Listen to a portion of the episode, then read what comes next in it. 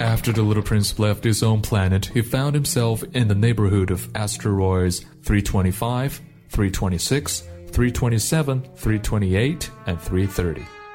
He began, therefore, by visiting them in order to add to his knowledge. Sir, I beg that you will excuse my asking you question. I order you to ask me a question Sir, over what do you rule? over everything. I'm about to receive a visit from an admirer. Do you really admire me very much? What does that mean? Admire? To admire means that you regard me as the handsomest, the best dressed, the richest, and the most intelligent man on this planet. But you are the only man on your planet. What are you doing there?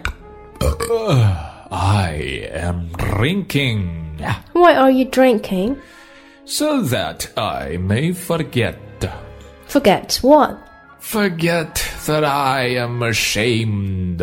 Ashamed of what? Ashamed of drinking. 3 and 2 make 5, 5 and 7 make 12, 12 and 3 make 15, good morning, 15 and 7 make 22, 22 and 6 make 28, I haven't done it again, 26 and 5 make 31, who then? That makes 501 million, 622,731. 500 million what? Huh? 501 million, I can stop. I have so much to do. I'm concerned with matters of consequence, I don't amuse myself with that dash. 2 and 5 make 7. Good morning. Why have you just put down your lamp? Those are the orders. Good morning. What are the orders? The orders are that I put out my lamp. Good evening. But why have you just lighted again?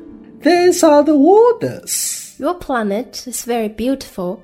Has it any oceans? I couldn't tell you. Um, has it any mountains I couldn't tell you. and towns and rivers and deserts?